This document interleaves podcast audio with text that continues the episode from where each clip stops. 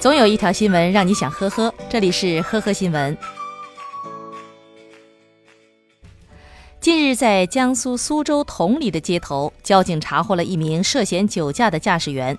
不过，面对交警的查验，驾驶员却连连喊冤，坚称自己没有喝酒。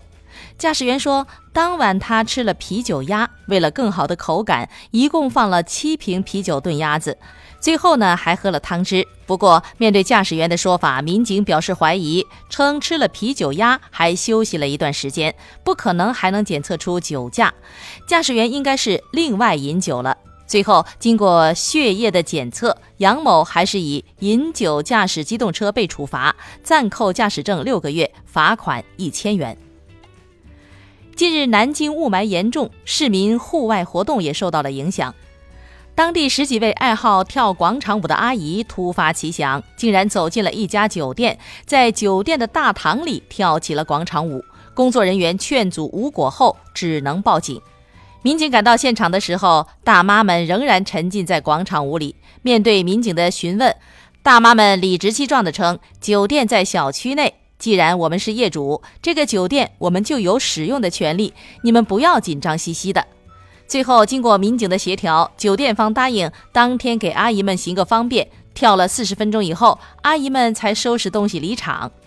事实上，这样的行为已经违反了《治安管理处罚法》的相关规定，只因情节不太严重，才未被处罚。早前的时候，来自杭州的九零后女孩小萌通过微信摇一摇认识了香港商人刘先生。他将自己包装成擅长经营美容院的有志青年，并飞去香港和刘先生见面。之后，刘先生共转给小萌两百多万元，作为他在杭州开美容院的投资。没想到有一天，他突然失联了。经过调查，小萌离异，有个女儿。根本不存在所谓的美容院项目，刘先生的投资全部被他供给男友去吸毒和还债了。目前法院对小萌做出了一审判决，判处有期徒刑十一年。近日，上海浦东的一户人家防盗门的锁芯两次被人用五零二胶水给堵住了。民警了解到，报警女子刚搬来不久，这是她租来的房子，并没有得罪过什么人呢，和邻里也没有矛盾，不存在报复的可能。经过调查，民警发现门上有新贴的开锁广告，而旁边的其他广告都有被涂抹的痕迹。最终判断可能是专业的开锁匠所为。后来，嫌疑人徐某被抓获后交代，因为他开锁的生意不太好，就想到了走偏门，先用五零二胶水把锁芯堵住，然后再把门上的其他开锁广告清理掉，这样大家就只能找他开锁了，也就能够多赚点钱了。最终，徐某因涉嫌寻衅滋事罪被刑事拘留。近日，湖南高速交警查获了一起无证驾驶的违法行为。